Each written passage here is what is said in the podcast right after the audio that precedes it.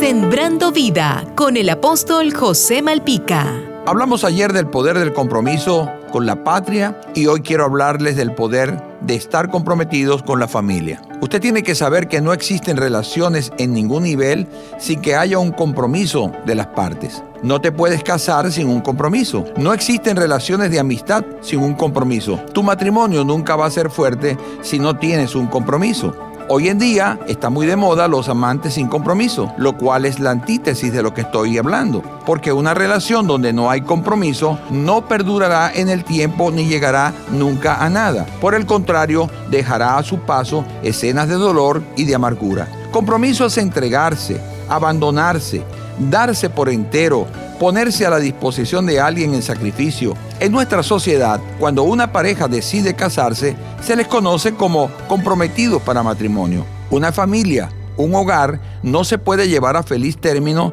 si no hay un compromiso de los cónyuges. En el hogar es donde nuestros hijos aprenden a adquirir el compromiso. Comienzan con sus pertenencias, juguetes, su cuarto, luego en sus estudios y posteriormente la universidad o la profesión que desempeñen. Por eso es tan importante que los hijos vean el ejemplo de unos padres comprometidos. Si los padres son comprometidos con Dios, también lo serán con el hogar. Por eso, conforme marche la familia, así marchará el país. Dale el primer lugar a Jesús en tu familia.